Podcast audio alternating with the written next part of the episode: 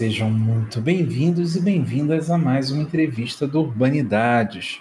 Eu sou João Freitas, o seu anfitrião, e hoje estou na companhia do Bruno Borges.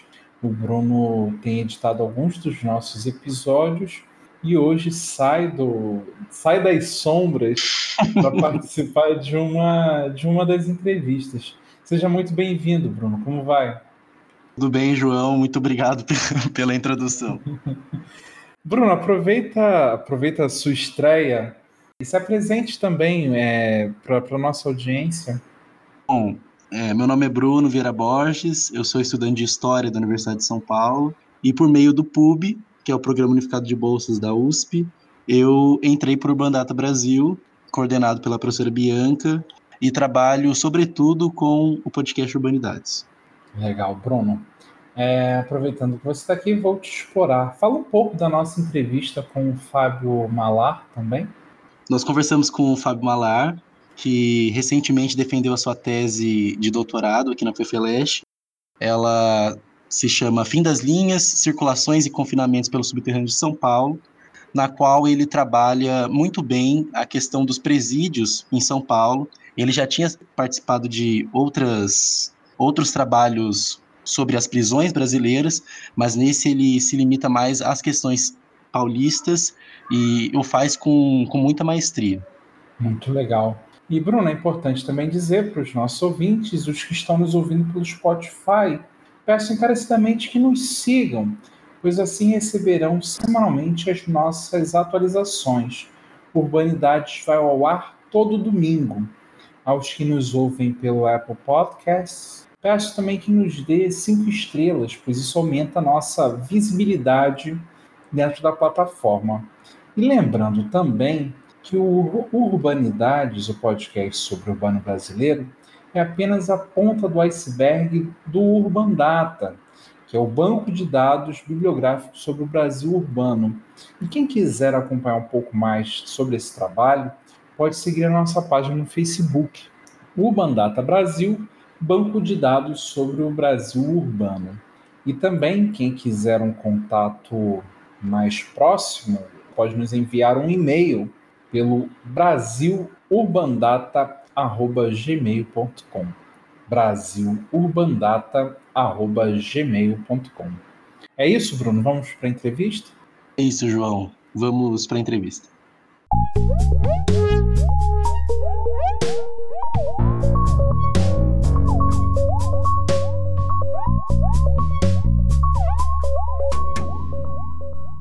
Olá, João Freitas aqui em mais uma entrevista do Urbanidades. Eu estou hoje na companhia do Marcelo Venturini. Olá, gente. Olá, ouvintes. Olá a todos. E do Bruno Borges. Tudo bem, Bruno? Tudo bem, João. Olá a todos os ouvintes. Maravilha. E hoje estamos aqui na companhia do pesquisador Fábio Malar para conversarmos sobre sua tese de doutorado recém-defendida fim das linhas, circulações e confinamentos pelos subterrâneos de São Paulo. Seja bem-vindo, Fábio. Muito obrigado, João, Marcelo e Bruno. Eu gostaria, primeiramente, de agradecer a oportunidade. É um prazer imenso poder compartilhar um pouco de todo esse processo de construção da tese com vocês e com todos os ouvintes. Muito legal, Fábio. É, a gente inicia a nossa entrevista pedindo para que o, o nosso entrevistado compartilhe um pouco da sua trajetória. É, então, na verdade, o, eu acho que essa tese ela é fruto de um longo período de pesquisa de campo, que na verdade remete à minha inserção em unidades de internação da Fundação Casa, antiga FEBEM, quando eu entrei em alguns desses espaços, em algumas das unidades de internação, para ministrar oficinas de fotografia e de comunicação aos adolescentes. Isso data mais ou menos do segundo semestre de 2004, e aí entre 2004 e 2009 eu transitei por uma série de unidades de internação da capital, sobretudo nos grandes complexos. Na época, complexos de Franco da Rocha, Brás, Tatuapé, Vila Maria e Raposo Tavares, que eram os complexos que concentravam, do ponto de vista institucional, com exceção do Brás, as unidades mais problemáticas da instituição. Algumas delas conhecidas entre adolescentes e funcionários como cadeias dominadas, que basicamente eram unidades de internação onde os adolescentes procuravam seguir os princípios e políticas do primeiro comando da capital. Então, na verdade, a minha dissertação de mestrado que é resultado dessa atuação durante cinco anos dentro das unidades de internação, nela o que me interessava naquele momento era tentar compreender um pouco exatamente essa figuração das unidades dominadas. E aí eu fui um pouco me dando conta que, na verdade, essas unidades, elas eram em alguma medida o produto de um cruzamento entre essas políticas e princípios do primeiro comando da capital, mas também de uma série de políticas governamentais, é uma série de dispositivos de controle que, na verdade, nasceram no sistema penitenciário e que naquele momento eram implantados nessas unidades de internação. Já naquele momento, o que me interessava um pouco e o que me chamava a atenção era um pouco essa ressonância entre unidades de internação, penitenciárias e determinadas áreas urbanas onde também atuavam integrantes dessa facção. Paralelamente a esse trabalho nas unidades de internação da Fundação Casa, eu fiz também um trabalho, circulei por alguns serviços de medida socioeducativa em meio aberto, que são onde os adolescentes cumprem as chamadas medidas em meio aberto, né, que são prestação de serviços à comunidade ou liberdade assistida. Nesse mesmo período, em uma favela da Zona Sul de São Paulo, eu realizei uma pesquisa onde o que interessava era compreender um pouco o modo de atuação dos integrantes do PCC ali na comunidade, mas também a dinâmica do comércio varejista de drogas. E aí, a partir de 2012, já com o mestrado defendido, eu ingressei pela pastoral carcerária, atuando como agente da pastoral carcerária, muito antes de começar a pesquisa de doutorado, em várias unidades de, inter... de várias unidades prisionais da capital e do interior. Uma coisa que me parece importante é que nesse período todo o trânsito pelas unidades prisionais foi me direcionando e me levando para outros espaços. Então, conforme eu transitava pelas unidades prisionais, eu fui me dando conta de que era preciso, até por conta das trajetórias e das narrativas dos meus interlocutores, é, acessar os chamados hospitais de custódia e tratamento psiquiátrico, que são conhecidos como manicômios judiciários. Então tinha um fluxo de presos e presas que cumpriam pena ali nas unidades prisionais, mas por uma série de questões que a gente pode conversar depois, eles tinham conversão da pena de prisão para medida de segurança, e aí eles eram enviados para os manicômios judiciários. Então aí eu comecei a fazer visitas sistemáticas com uma equipe, na verdade, que na verdade é um grupo de trabalho que foi formado pela pastoral carcerária, uhum. e eu comecei a fazer visitas sistemáticas nesses locais. Desses locais eu fui me dando conta que havia um fluxo bastante potente da região conhecida como Cracolândia para dentro dos manicômios. Então aí durante um ano eu fiz pesquisa de campo, isso já em 2015, fiz pesquisa de campo na Cracolândia. Então, na verdade, uma coisa que é bastante, acho que importante de ressaltar é como cada um desses lugares foi me mostrando conexões que eu fui perseguindo depois e, portanto, eles foram me levando para outros lugares. E nesse sentido é bastante, me parece importante ressaltar que se trata muito mais, a minha trajetória de pesquisa se refere muito mais a uma linha de observação vai transitando e circulando por vários lugares do que necessário, do que muito mais do que um ponto de observação fixo num determinado local, né? Sensacional. É, na tese, você bem explica agora nessa, nessa sua fala de introdução sobre como o primeiro contato com a instituição casa te leva a outras instituições que teriam missões distintas, mas na realidade você acaba mostrando tem um modus operandi muito parecidos na forma como trata os seus internos, pacientes, presos seja o nome que for em relação à instituição que a gente estiver tratando. Eu queria que você contasse um pouco a delimitação desse objeto, como que foi essa ampliação que você parte de um início para falar dessa, dessas instituições casa, né, a, a antiga FEBEM, para depois tratar de várias instituições prisionais, hospitais, psiquiátricos e como elas compõem ou como você bem diz, fazem parte de um mesmo contínuo?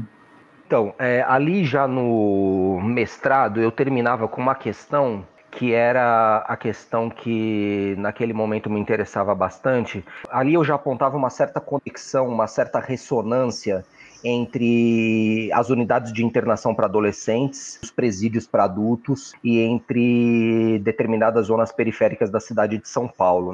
Ali que eu estava tentando mostrar naquele momento, por meio do salve geral, que são comunicados e orientações que partem de algumas penitenciárias e que se territorializam de maneira diferencial, tanto nas unidades de internação como, em determinadas zonas urbanas, ali eu já estava mostrando que tinham algumas ressonâncias, né? Uhum. Do ponto de vista das políticas criminais, isso se tornava bastante claro, do ponto de vista das políticas governamentais, regidas pela metáfora da guerra ao crime e da guerra às drogas, isso também se tornava bastante evidente.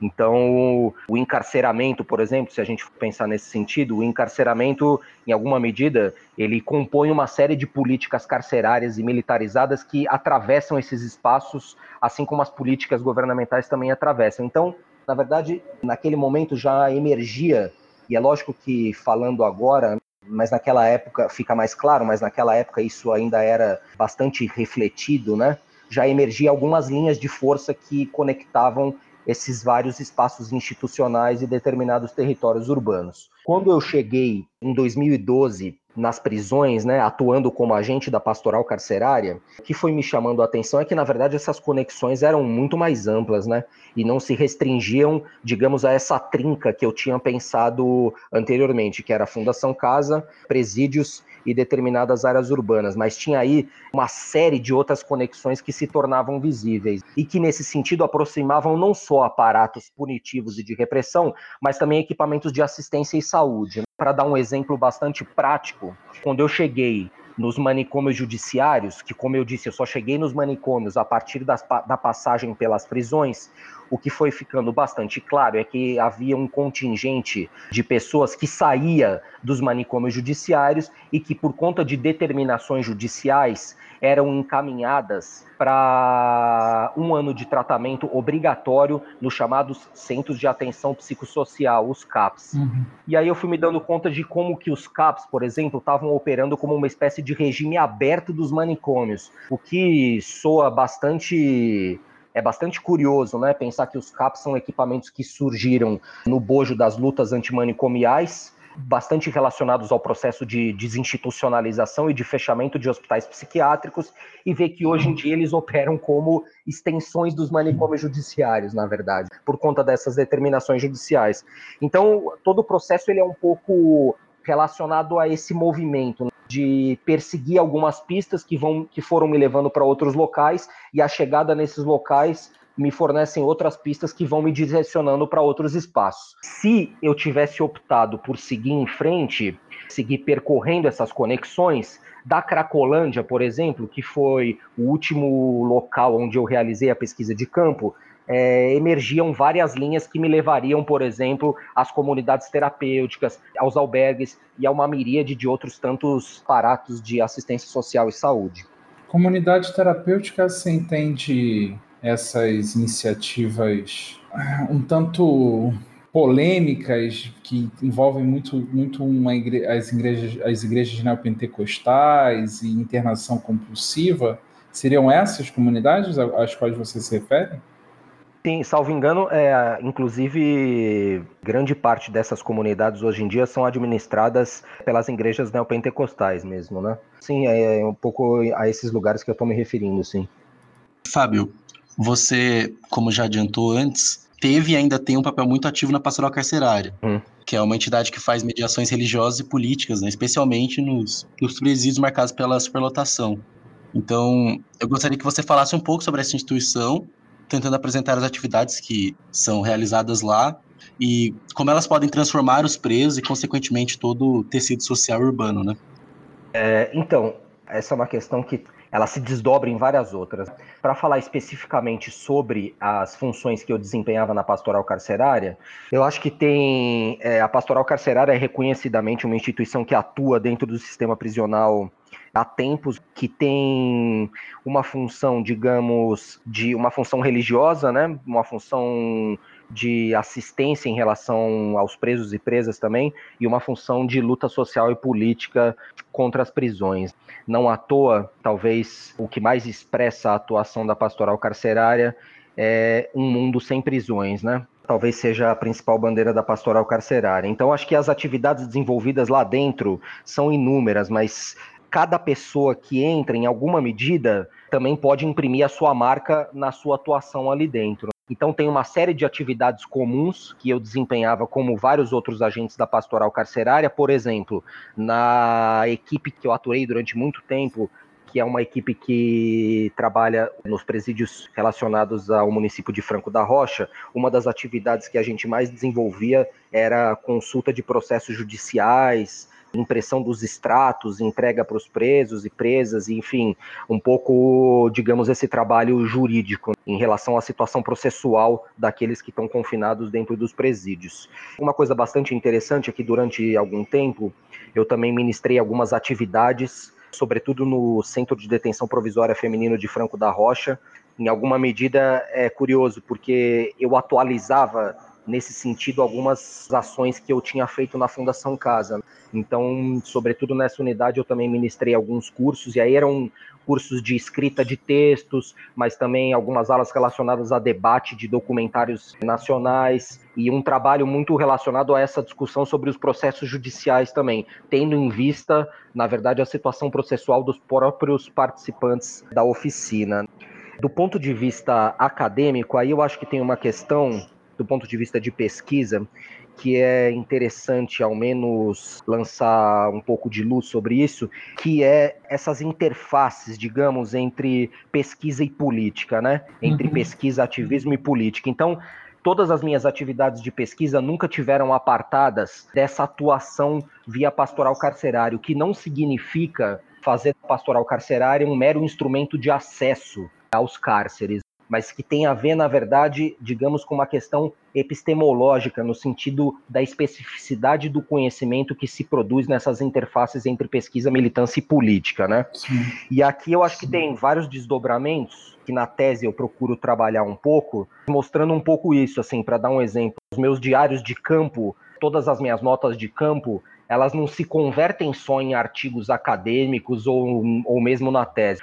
Essas notas vão sendo mobilizadas nos próprios materiais que vão sendo publicizados pela pastoral carcerária. Então, desde artigos publicados até relatórios, eu acho que tem um exemplo emblemático de um relatório que a gente lançou juntamente com o grupo de saúde mental e liberdade da pastoral carcerária sobre os manicômios judiciários, e ali tem várias notas de campo que foram mobilizadas como material dos relatórios.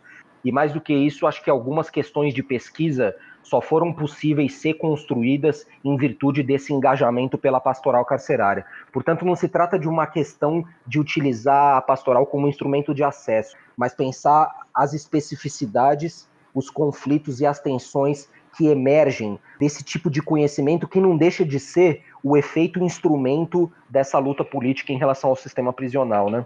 Sim, muito interessante. E eu acho que uma coisa legal de saber, você falou que assim que entrou nas prisões, percebeu essa presença do PCC, primeiro comando da capital. E eu acho que seria legal contar para os nossos ouvintes como foi que você percebeu essa essa presença e como que eles agem dentro desses lugares. Como é que funciona esse mecanismo com esse, esse grupo né, do crime organizado aqui de São Paulo? Eu acho que, assim, especificamente em relação à Fundação Casa, o que me chamou bastante atenção foi quando eu entrei para ministrar algumas atividades nessas unidades que, como eu disse, eram conhecidas por adolescentes e funcionários como cadeias dominadas, né? E ali já se tornava bastante presente que tinha todo um sistema, digamos, de códigos, né, que operavam nas prisões e que em alguma medida operavam ali também, mas não só isso, algumas posições políticas que operam nas prisões e que lá também estavam presentes, como por exemplo a figura dos faxinas ou a figura do piloto da cadeia, enfim, uma série de ressonâncias que se faziam presentes nesses territórios. O que é importante destacar me parece que é o fato de que essas políticas e princípios elas vão se atualizando e eu acho que isso já vem sendo debatido de longa data pela bibliografia, elas podem se atualizar e vão se territorializando em espaços onde sequer existem integrantes do primeiro comando da capital, né? Uhum. Que era o caso das unidades de, de internação da Fundação Casa.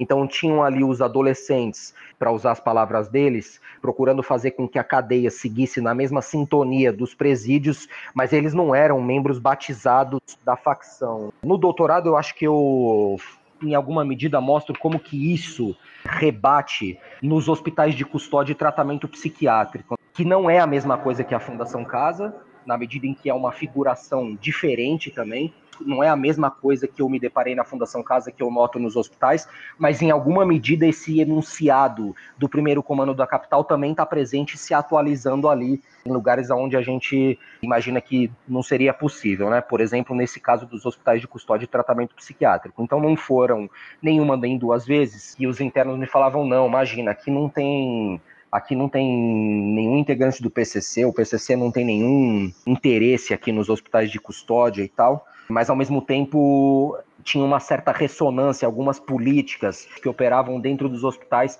me mostravam que, em alguma medida, isso chegava ali, ainda que mais nuançado do que em relação à Fundação Casa. Isso na tese eu acho que está bastante evidente, que na verdade o ponto não é perceber se o PCC está ou não presente no lugar, é uma má maneira de formular a pergunta, né? mas é tentar entender como que essas coisas, essas políticas e esses princípios vão atravessando uma multiplicidade de territórios urbanos e vão se atualizando de maneira diferencial em cada um desses territórios. Sensacional. Então, Fábio, nós, no começo do, do Urbanidades, nós fizemos uma entrevista com o professor Gabriel Feltran, né, que ele trabalha com PCC, e ele explicou um pouco essa questão do, de uma, um modo de agir, uma moralidade própria desses grupos, como que isso acabou penetrando dentro de basicamente toda essa rede do, do crime em São Paulo, que ele não funciona na lógica da dominação de um lugar pela força, né? Que eles têm uma forma de agir, uma moralidade diferente. Eu recomendo aos ouvintes que tiverem mais interesse para buscarem nosso primeiro episódio, que lá tem mais algumas informações.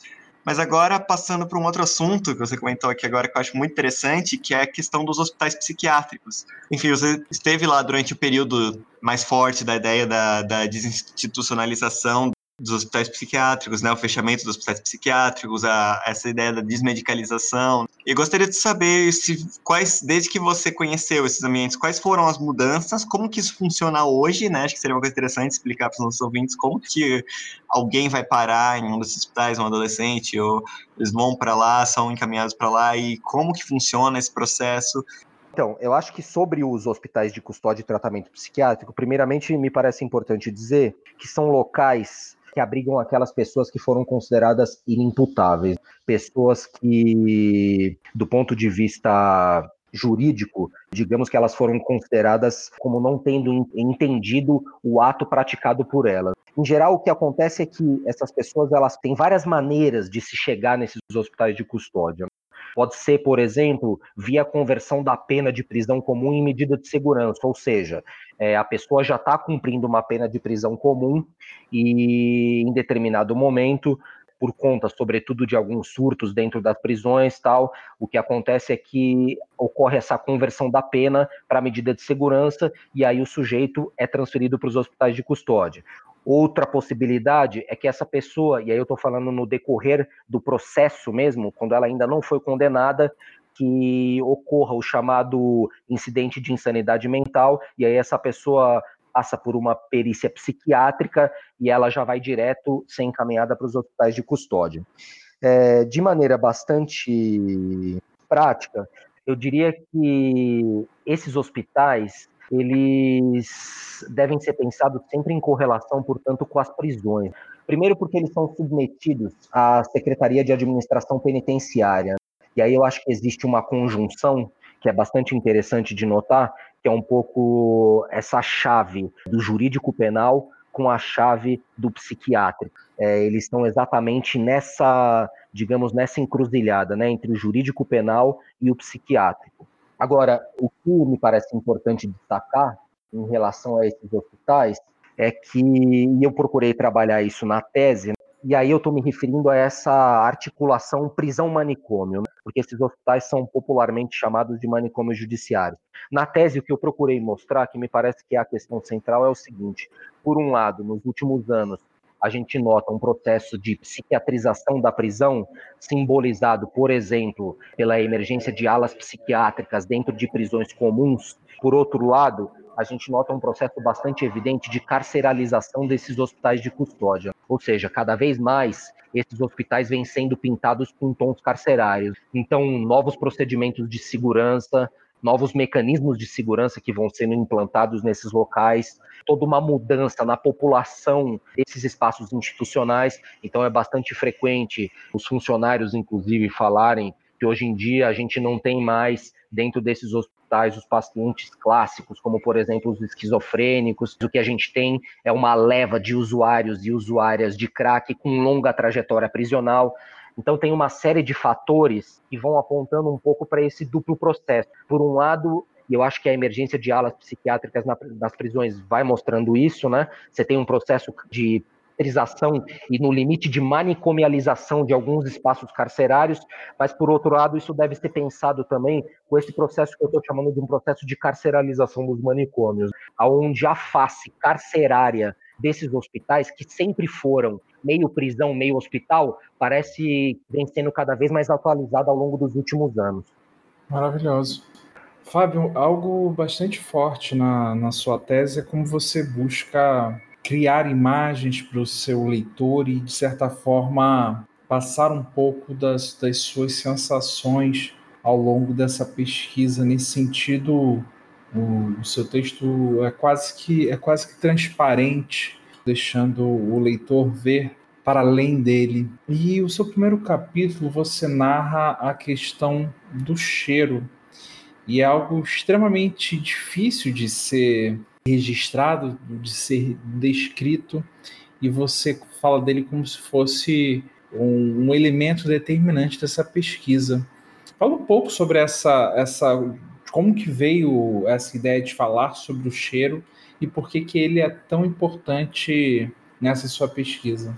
Então, a, a discussão sobre o cheiro, na verdade, quando eu fui me dando conta de que havia, digamos, vários traços que conectavam não só espaços institucionais, mas também esses espaços institucionais com determinadas áreas urbanas, como por exemplo a região chamada de Cracolândia, o que eu fui me dando conta era que não eram só as políticas criminais e as políticas governamentais que atravessavam esses espaços. Também não eram só as mesmas pessoas que transitavam por esses lugares, mas havia ali essa presença marcante do cheiro que me chamava muita atenção. Então, quando eu visitava os hospitais de custódia, eu sentia o mesmo cheiro, que na verdade era o cheiro que, eu, que circulava pelas unidades de internação da Fundação Casa, que era o mesmo cheiro que estava presente nas unidades prisionais para a população adulta, que era o mesmo cheiro que em alguma medida estava lá nos hotéis da região da Cracolândia. Então fui me dando conta de que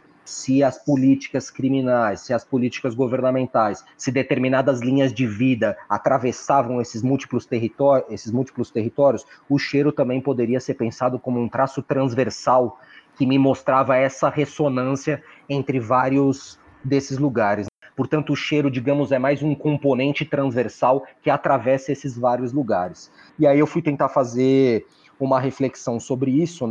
tentar problematizar um pouco essa questão e, na verdade, eu, o caminho que eu adotei para fazer isso, eu acho que tem vários caminhos possíveis. Na tese, eu levanto algum deles, faço alguns deles, faço uma discussão, inclusive, com toda uma bibliografia, né? sobre isso, mas o que me interessava era desmontar um pouco essa ideia do cheiro como uniformidade, né? Uhum. Portanto, todo o exercício que eu tentei fazer era na verdade é na verdade como que o cheiro deve ser pensado como uma malha de relações. E aí o cheiro não é uma coisa uniforme, mas pelo contrário, ele é o produto exatamente da situação desses espaços de confinamento. Então, ele é o produto da falta de água, da fumaça de cigarro, do cheiro de crack, ele é o produto também dos espancamentos, das torturas, dos mofos, dos bolores espalhados pelas paredes, dos produtos de limpeza que alguns adolescentes chamavam de badarosca devido à má qualidade desses produtos.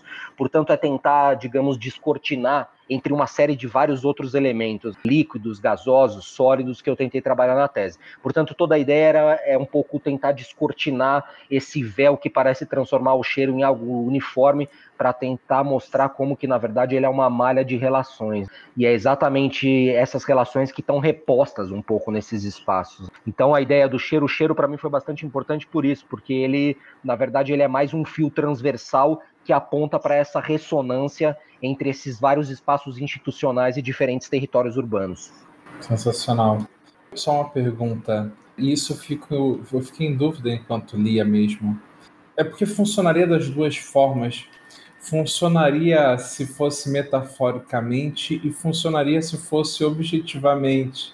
E aí eu queria saber se quando você fala que tem o mesmo cheiro, é uma metáfora ou você está tá, tá trazendo uma constatação objetiva de que de fato é o mesmo cheiro? Uhum. Eu acho que assim, primeiro tem uma coisa que é, é preciso tomar um certo cuidado porque se o cheiro ele é constituído por uma malha de relações, é preciso dizer que existem várias derivações. Ele não é algo, digamos que ele é algo fluido que vai se, se modificando, né? Mas o que me interessa remarcar é como que a reposição desse mesmo cheiro, e aí eu me refiro sobretudo aos espaços institucionais, ainda que ele possa, ainda que ele possa estar presente, por exemplo, na Cracolândia ou em, ou em um outro lugar, mas a reposição é, desse mesmo cheiro, na verdade é a reposição de determinados elementos que caracterizam essa situação de confinamento e que, portanto, tem a ver com os medicamentos psiquiátricos diluídos em água, como eu tinha dito, com os espancamentos, com a tortura, com as fezes de pombos, ratos, com percevejos, com a falta de água, com o tipo de comida que é servida nesses lugares, com o fato dos uniformes dos presos serem totalmente surrados e não trocados pelas administrações institucionais. Então, na verdade, o exercício todo é um pouco esse, né? tentar desmontar essa ideia do cheiro como algo que desmancha no ar para tentar pensar duas coisas. Primeiro, o cheiro como uma malha de relações, e aí o que vai se repondo nesses espaços institucionais é a malha de relações, mas também um cheiro como algo que crava nos corpos, que permanece nas roupas, que é passível de se deslocar de um lado para o outro através das cartas que são trocadas na cadeia. Então, ao mesmo tempo em que ele é um pouco isso, não é, ele é uma malha de relações e ao mesmo tempo ele vai fluindo por vários cantos do arquipélago e vai se repondo nesses vários lugares, né, nesses vários territórios de maneira diferente, ainda que seja de maneira diferencial. É, Fábio, na sua tese você busca sustentar seus argumentos né, valentes de várias imagens. E no, no terceiro capítulo, uma coisa que chama bastante atenção é a questão do arquipélago, né? Que você mergulha nessas ilhas. E seria muito legal se você passasse por esse capítulo falando sobre essa formulação teórica, né? a formulação do, do arquipélago em si, ela não é uma formulação, ela não é uma formulação minha.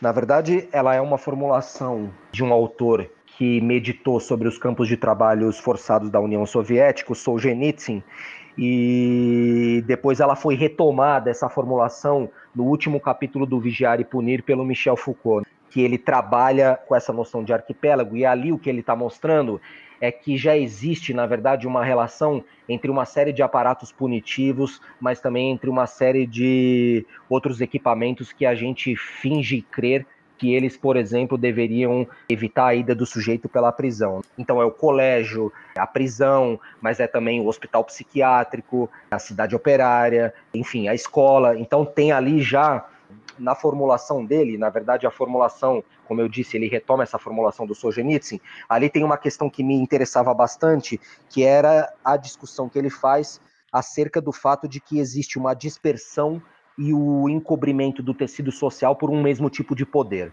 Em relação ao que ele está discutindo, no caso, é o poder disciplinar, onde ele vai mostrando um pouco essas correlações entre esses vários aparatos no caso específico, o que eu procurei fazer é tomar como atalho essa discussão dele, do Solzhenitsyn, e tentar, em alguma medida, pensar o arquipélago nos tempos que correm, aonde não se trata mais digamos que não é a mesma lógica de funcionamento do arquipélago carcerário tal como foi descrito pelo Foucault naquele momento. Então eu procurei fazer um deslocamento em relação às reflexões que ele tinha feito naquele momento. Mas em termos bastante práticos, a metáfora ou a imagem do arquipélago é exatamente por causa disso, porque ela mostra essas múltiplas conexões entre espaços que a princípio se crê que eles são disparatados, mas não são porque estão todos conectados, e ao mesmo tempo a dispersão um pouco disso que ele chama de poder disciplinar. No caso específico, como eu disse, eu tentei atualizar um pouco isso, e aí a partir das próprias análises do Foucault, quando ele faz toda uma discussão sobre a gestão governamental, tentando mostrar que na verdade não se trata mais de pensar, não, se tra não é mais o problema da acumulação dos homens, da acumulação da força de trabalho, da acumulação do tempo, tal como ele tinha pensado na sociedade disciplinar, mas o ponto que me parece hoje em dia central é como que esse o desafio central posto às instituições que conformam esse arquipélago sobre o qual me debru sobre o qual me debruço é justamente a gestão da dispersão, né? em tempos de precarização não só do trabalho, mas de todas as esferas da vida, de empreendedorismo, da autossuficiência como uma ideia moral de política de guerra às drogas e guerra ao crime, o desafio posto às instituições que conformam o arquipélago é exatamente o desafio da gestão de populações, da gestão de, de determinadas populações de determinados territórios urbanos. E aí, determinadas populações e territórios, eu estou me referindo a territórios negros, pobres e periféricos. Então, um pouco o movimento que eu fiz era um pouco esse, né? Me apropriar dessa imagem do arquipélago, que me parece bastante potente, e tentar, num segundo momento, fazer uma atualização dessa imagem para os tempos que correm. Tentar pensar, afinal de contas, qual a especificidade do arquipélago nos dias de hoje, né? Como é que opera essa malha que articula punição, repressão e controle por um lado e saúde, assistência e cuidado por outro. É, Fábio, aproveitando essa imagem do arquipélago da qual você se apropria, algo bastante comum é que você fala sobre como os seus entrevistados, os personagens da sua pesquisa, transitam por esse arquipélago, tendo passado por, por várias dessas ilhas e não, não suficientemente satisfeito em falar dessa dimensão mais superficial do que está de fato na superfície, você se propõe a um mergulho no subterrâneo dessas ilhas, sobretudo as prisões e os manicômios. Fala um pouco sobre essa dificuldade do indivíduo sair após entrar numa fundação casa, após entrar no manicômio, de como que ele transita por esses outros espaços e quais são os elementos que o constrangem a permanecer transitando por esses arquipélagos, por esse arquipélago, por essas ilhas, perdão. Acho que tem uma questão aí, é, João, que você levanta que é da maior importância, que dá para ser pensada em vários tempos. Primeiro, eu acho que tem uma discussão no campo dos estudos prisionais, que é uma discussão bastante importante e que vem sendo feita já há algum tempo, que é a discussão referente à porosidade da prisão, né, dos muros prisionais. Em linhas muito gerais, e aqui eu estou sendo bastante sucinto, Vários trabalhos já mostraram como que a discussão aí é um pouco com o conceito de instituição total do Irving Goffman. Quer dizer, são uma série de análises que mostram que a prisão não está desconectada do fora. E aí existem várias maneiras de prospectar esse elo entre o dentro e o fora. Seja os efeitos que as famílias dos presos e presas sofrem em relação ao cárcere, seja se a gente analisasse, por exemplo, a questão desses coletivos criminais que nascem dentro das prisões e se disseminam pelo tecido social e urbano, seja porque determinados bairros periféricos são capturados pela prisão e aí, em alguma medida, a prisão incorpora esses bairros, mas os bairros também incorporam a prisão exatamente porque a experiência carcerária passa a ser disseminada por esses bairros. E aí eu acho que tem um trabalho clássico nesse sentido, que é o trabalho da professora Manuela Cunha de Portugal, seja por uma série de vasos comunicantes, que são, para usar aqui os termos do trabalho do Rafael Godoy, que são cartas, assistência religiosa, assistência jurídica, que são um pouco esses milhares de fios que conectam o dentro e o fora. Então, acho que tem toda uma discussão que vem sendo feita, e muito bem feita, aliás, sobre essas conexões entre o dentro e o fora. A imagem do arquipélago, o que ela me propiciava era, em alguma medida, complexificar, digamos, essa discussão no seguinte sentido. Primeiro, porque todos esses trabalhos, e que, como eu disse, são ótimos trabalhos, eles, na leitura que eu faço, eles estão bastante, digamos, bastante conectados com essa relação entre prisão e bairros periféricos, prisão e bairros populares, prisão e guetos, se fosse para mobilizar aqui os trabalhos do Luiz Vacan. Então, digamos que existe aí um circuito que articula prisão e periferias nesses vários trabalhos. O que eu tentei mostrar com o arquipélago é que, digamos, é preciso alargar esse argumento, porque não são só dois pontos não é uma questão só de prisão e determinadas zonas urbanas, mas é uma infinidade de pontos e mais pontos que conectam a prisão, mas os equipamentos de saúde, as periferias com certeza, mas também determinadas zonas urbanas como a Cracolândia, no centro da cidade de São Paulo. Então o que eu procurei fazer é um pouco alargar esse argumento da porosidade e a potencialidade, me parece, do uso da imagem do arquipélago é exatamente essa, porque ela permite flagrar, digamos, esses processos de circulação e de gestão daqueles que são considerados indesejáveis e perigosos, que passam pela prisão, mas que também passam por uma infinidade de aparatos que a gente finge crer que eles se destinavam a evitar justamente a ida pela prisão. Então eu acho que, do ponto de vista analítico, tem um pouco esse, me parece, alguns ganhos que a imagem do arquipélago propicia. Do ponto de vista político, também me parece que tem alguns ganhos aí. Eu acho que a luta, a luta antiprisional, ela não pode se a luta antiprisional não pode se ater aos muros da prisão, né? Uhum. Em alguma medida é necessário que essa luta transborde, porque a luta contra a prisão é a luta contra os manicômios, é a luta pela descriminalização de todas as drogas, é a luta contra a pobreza, é a luta contra o racismo. Então, acho que tem uma questão aí de que é preciso que as lutas, em alguma medida, façam um rizoma, com que elas se acoplem a vários outros pontos de batalha. Algo que já foi bastante dito de maneira muito clara pela própria Angela Davis, quando ela está dizendo que, em alguma medida, a luta contra a prisão é também a luta contra o que se passa na Palestina. Então, de um determinado ângulo, o que me interessava mostrar era alargar essa discussão um pouco da porosidade dos muros.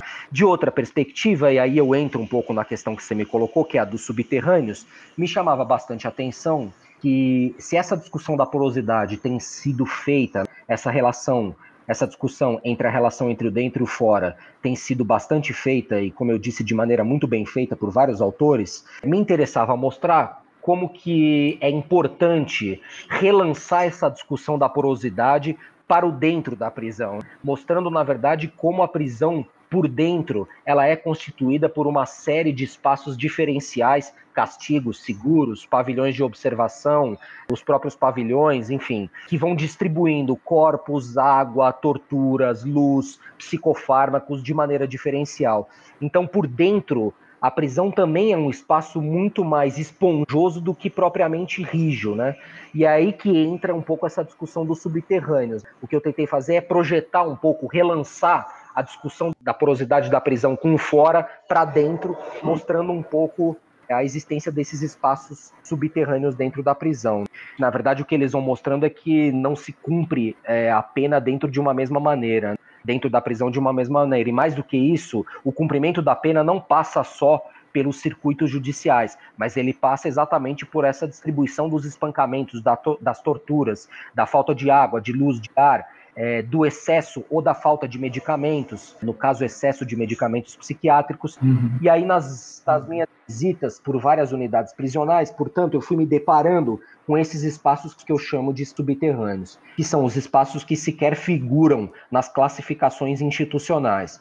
Então, para dar um exemplo, existe um setor dentro das prisões que se chama é, o castigo, que são onde os presos e presas cumprem as sanções disciplinares. Por exemplo, se o sujeito é pego com algum celular, ele vai para esse setor e cumpre 30 dias de sanção disciplinar em geral, que é um corredor, basicamente, com cerca de 10 a 12 celas, onde as pessoas têm um buraco no chão que simula um vaso sanitário, uma torneira que simula um chuveiro, enfim são condições bastante torturantes de castigo, né? Muito mais do que nos pavilhões nesse sentido. E aí eu fui me deparando com alguns lugares, por exemplo, na penitenciária masculina de Lucélia, certa vez a gente visitou o castigo e havia o corredor do castigo, mas tinha uma chapa de aço próxima a esse corredor e atrás dessa chapa tinha um, um, outro corredor formando um T com o primeiro, aonde tinham ali mais ou menos quatro ou cinco celas aonde estavam sujeitos em condição ainda mais degradante do que aqueles que já estavam no castigo. Então era uma espécie de castigo do castigo. E aí o que foi me interessando é um pouco fazer esse tipo de discussão, assim, como na verdade o castigo dentro desses espaços é multiplicável ao infinito. Você sempre pode achar um buraco ainda mais lúgubre, um regime de terror, digamos, muito mais excessivo do que o buraco anterior.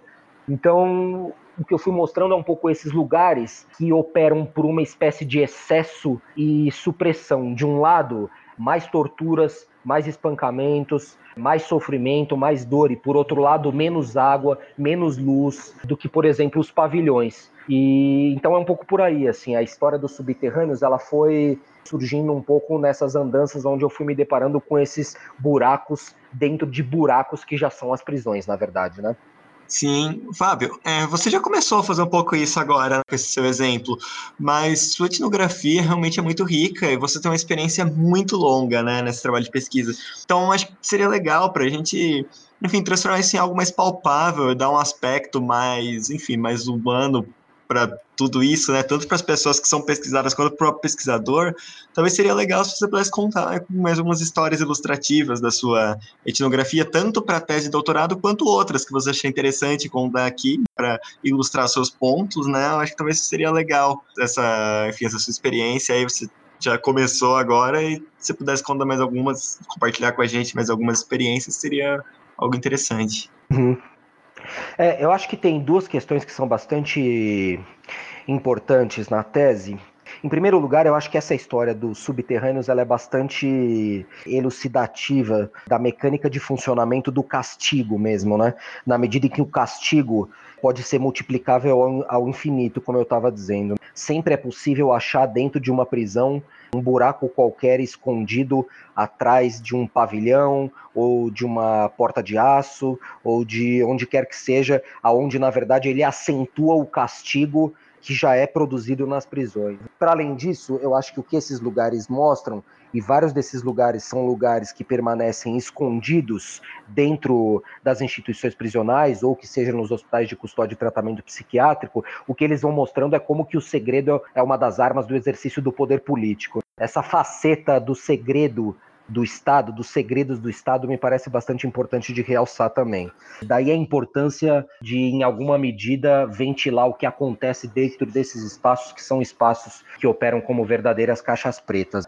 Então, eu acho que essa questão desses espaços foram espaços que me marcaram bastante, por vários motivos. Por tudo isso que eu já falei, mas sobretudo porque eles submetem é, homens e mulheres a tamanha degradação onde o que vai emergindo ali é um pouco uma zona de sombra entre a vida e a morte, né? Então não foram poucas as vezes que eu me deparei nesses subterrâneos com sujeitos que, por exemplo, não conseguiam falar ou que estavam completamente atordoados pelo efeito das substâncias psiquiátricas, sujeitos que tinham o olhar vitrificado, paralisado também em decorrência dessas substâncias.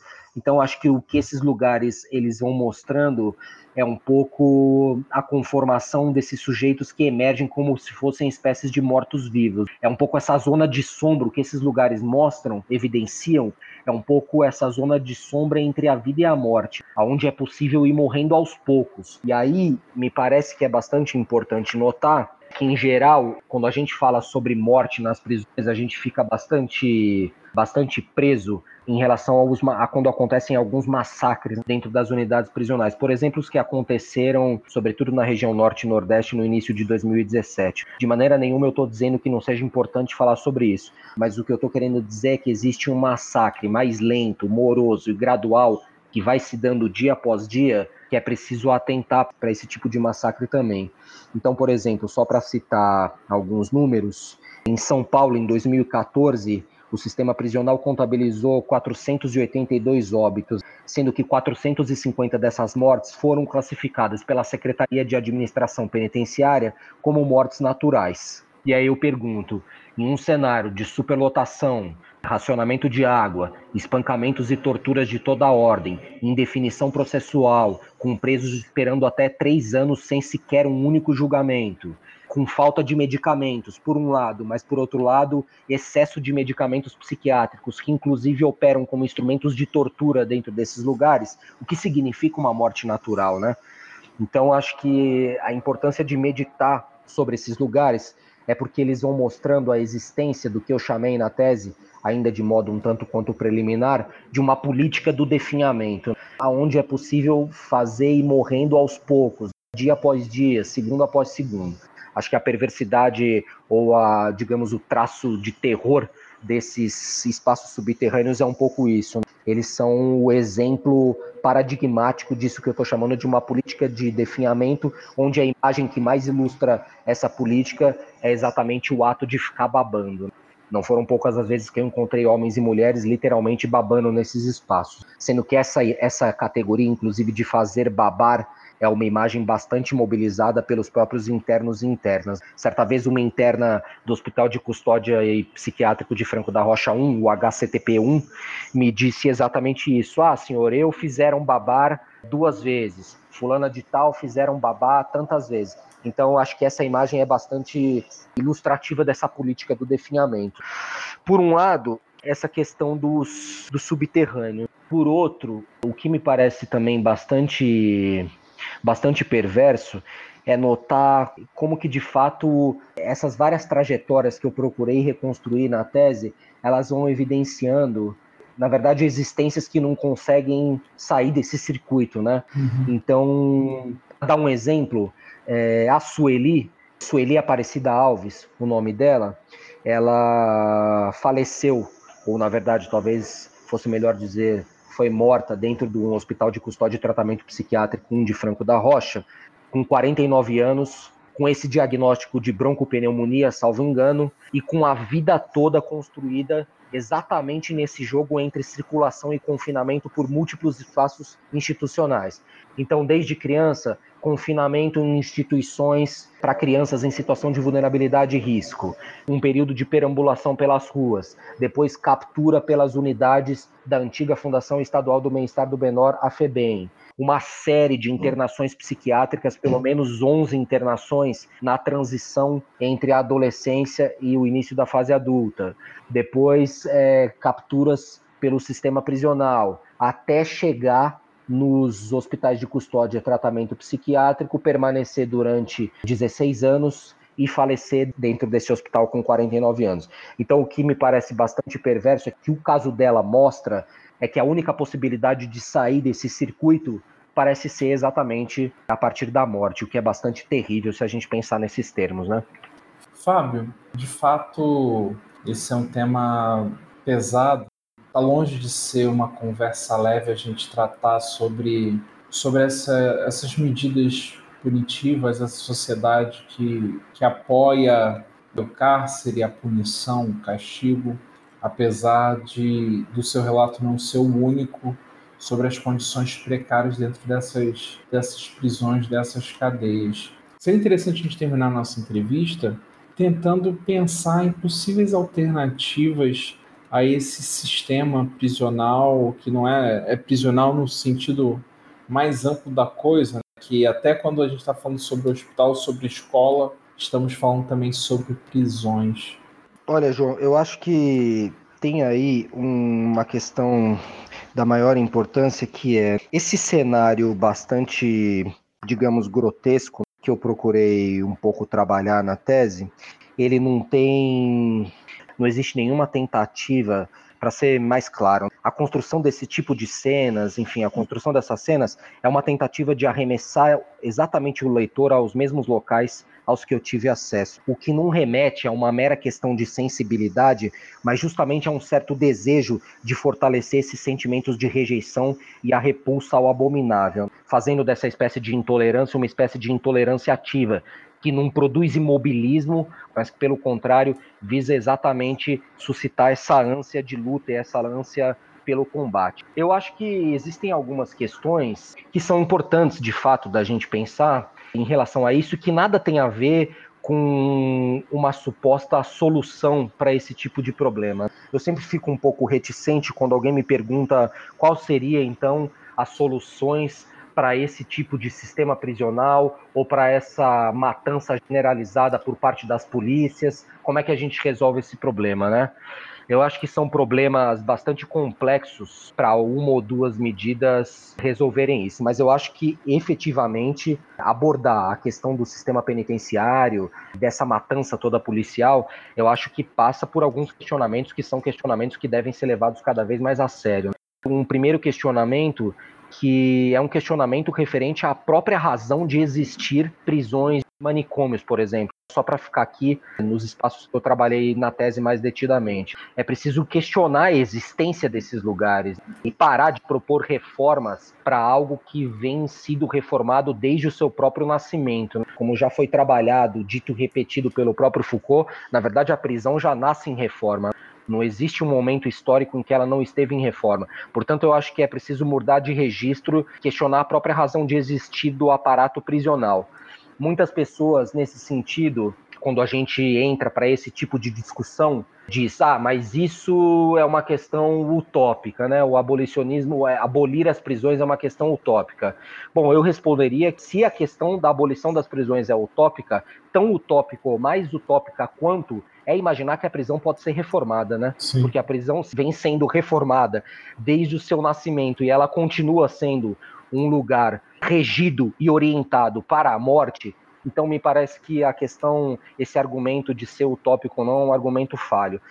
Por outro lado, e aí eu estou me referindo especificamente sobre o sistema prisional, eu acho que é preciso alargar um pouco essa discussão e pensar que não é possível modificar as coisas tais como elas operam no presente momento se a gente não pensar seriamente na descriminalização de todas as drogas e aí eu sublinho o todas, porque eu estou me referindo de fato a todas as drogas, se a gente não pensar na possibilidade de extinguir uma polícia militarizada, esse aparato policial militarizado, porque afinal de contas, qual é o sentido de ter hoje em dia uma polícia militar? Então acho que é preciso começar a pensar nesse sentido. E aqui eu deixo claro, não se trata de reformar a polícia. Não me parece que o problema da polícia militar é uma capacitação em curso de direitos humanos, mas eu acho que a gente tem que de fato repensar a própria estrutura, a própria existência desse aparato militarizado que está totalmente relacionado não só ao encarceramento, mas também à matança desenfreada que se passa pelas ruas da cidade. Então acho que tem um conjunto de questões que, em alguma medida, me parece que elas dão um outro quadro de referências.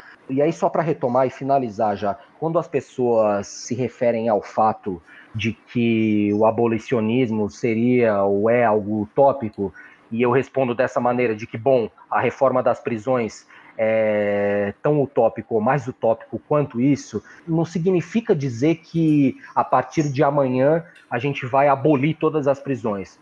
Mas a questão importante e estratégica nesse sentido é o ângulo de luta que essa proposta propicia, né? Uhum. Quando a gente se propõe a pensar um mundo sem prisões, na verdade, a questão não é se a gente vai acabar com as prisões amanhã ou depois de amanhã, porque a gente sabe que essa não é, é uma questão dessa ordem, mas é o ângulo de luta política que essa formulação propicia, né? Quais são as estratégias que a gente vai adotar daqui para frente em relação ao aparato prisional, se a proposta é justamente pensar a razão de existir desse aparato. Enfim, é isso, é uma conjunção de fatores que em alguma medida eu acho que ajudam a gente a pensar num outro jogo de relações possível para todos esses problemas que são problemas politicamente muito sensíveis, né? Sensacional, Fábio. A gente não, não poderia terminar de forma melhor o episódio. Agradeço a parceria do, do Bruno do Marcelo. Infelizmente, o Marcelo teve uma emergência e precisou sair um pouco antes. Mas, Bruno, valeu pela parceria e que você possa aparecer nos próximos episódios. Muito obrigado, João. Obrigado, Fábio, pelo tempo. E nos vemos em próximos episódios. É, Fábio, obrigado pela sua contribuição generosa. Por fim, eu gostaria de dizer que seguimos aqui à disposição para interlocuções futuras e que você possa voltar aqui nos próximos, nas próximas pesquisas, nos próximos trabalhos. É, eu queria agradecer imensamente João, Bruno e Marcelo pela oportunidade. Foi de fato um prazer imenso poder conversar com vocês e compartilhar algumas dessas questões com as quais eu venho trabalhando nos últimos anos. E parabéns aí pela iniciativa. Mais uma vez, muito obrigado.